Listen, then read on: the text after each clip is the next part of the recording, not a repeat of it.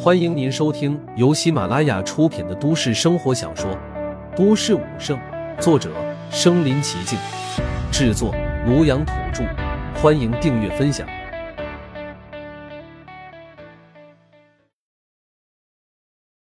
第四十三集，如何成为战将？昨天我值夜班，突然就听到擂鼓声特别响亮，一声接一声，大半夜的，特别吓人。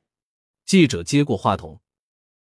昨夜有人报警称救命，后来本台记者跟踪走访了附近，以红威武馆为中心，周围三公里范围内都不同程度的听到了这奇怪的响声。据有关专家说，这可能是地下有强大的生物在活动。我们后续会继续跟进，如果有热心市民能提供线索，奖励现金十万。看到这则新闻，岳琳琳激动道：“天啊，十万哟！要是我知道是什么原因就好了。”是心跳。啊！你在说啥？岳玲玲没反应过来。而此时，记者为了深入采访，已经进入了宏威武馆内部了。当岳玲玲看到武馆后，兴奋极了。天啊！我还是第一次看到宏威武馆内部的情况。看那大理石地板，快看白玉石柱子，好辉煌啊！哥，快过来看。陆凡一点兴趣都没有。这有什么好看的？岳琳琳翻了个白眼，这可是咱们市排名第三的武馆，据说条件待遇可好了。以后我成不了武者，要是能在这里打工，该多好啊！据说工资特别高。大哥，他之前不是说加入震天武馆失败了吗？回头我问问他要不要考虑红威武馆。他要是真能进去，兴许还能把我也安排进去，当个保洁、前台什么的都成。看你的追求吧，你要想去红威武馆。哥给你弄个馆长助理当当，切，哄我开心呢。爱信不信，你真不想去当馆长助理，别后悔啊！信你个鬼！岳琳琳懒得搭理陆凡，继续看电视了。你们两个聊什么呢？这时，庞博也从卧室走出来了。大哥，我们在看电视呢。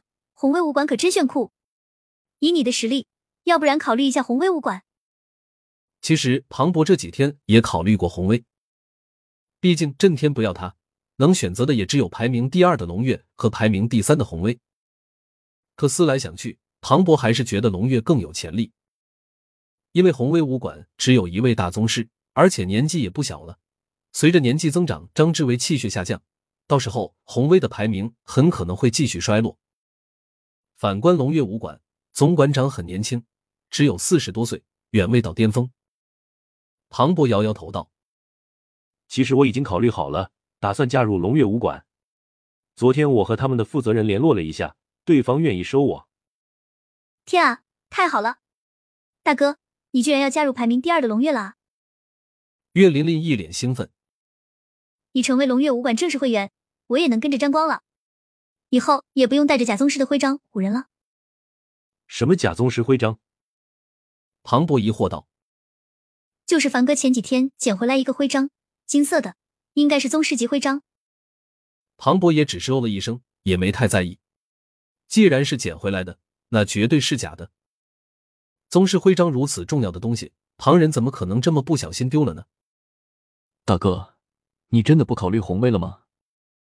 这时，陆凡开口问了一句：“红威潜力太小了，只有一个大宗师，算了，和你说这些你也不懂。好了。”我要出去练功去了。庞博没有和陆凡说太多，急急忙忙就出屋了。待庞博离开，陆凡也回屋了。他盘坐在床上，凝聚气血，感受着真气在体内运行大周天。每次循环往复，他都能明显感觉到力量在增强。而且自从凝聚元丹后，他力量增长速度成倍增加，短短一上午时间。陆凡惊觉自己的基础战力已经从十五万飙升至了二十多万，然而陆凡仍旧不满足于此，因为他能明显感受到元丹凝出来之后，潜力远没有开发出来，突破千万，达到战将。陆凡心中给自己定下目标，虽然陆凡形成元丹，也仅仅代表他有成为战将的潜力，目前还不算战将。不入战将，终究无法一窥天地之大。战将才是踏入圣人的起点，要复仇就要尊为圣人。陆凡深知陆家强大，虽说他目前取得的成就已经远超同龄人，可要对付陆家根本不够。心中念头一闪即逝，他仍旧专注于修炼。经过数次运转大周天之后，陆凡注意到真气始终在血液经脉内流转，无法进入到元丹内。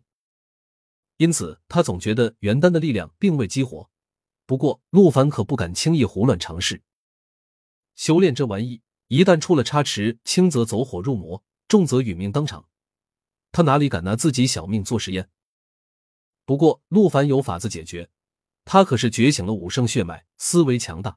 于是，陆凡找出了纸笔，开始推演心中想法可行性。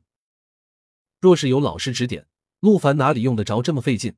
可惜，他只能依靠自己慢慢摸索。花费了整整一下午时间，陆凡已经将心中所想完全推演出来了。此时的陆凡很兴奋，因为他猜测的方向是正确的。果然，战将想要发挥出真正的力量，要达到两个条件：一要凝聚元丹，二便是将真气汇入元丹，通过元丹将力量转化后爆发出来。元丹转化完的真气更为凝练，如此一来，爆发出的力量。便是大宗师的数倍，甚至十数倍。就在研究的过程中，陆凡居然还有意外发现：普通人都通过血液运转将真气汇入元丹内，陆凡起初也是这么做的，可他发现真气运输转换效率很低。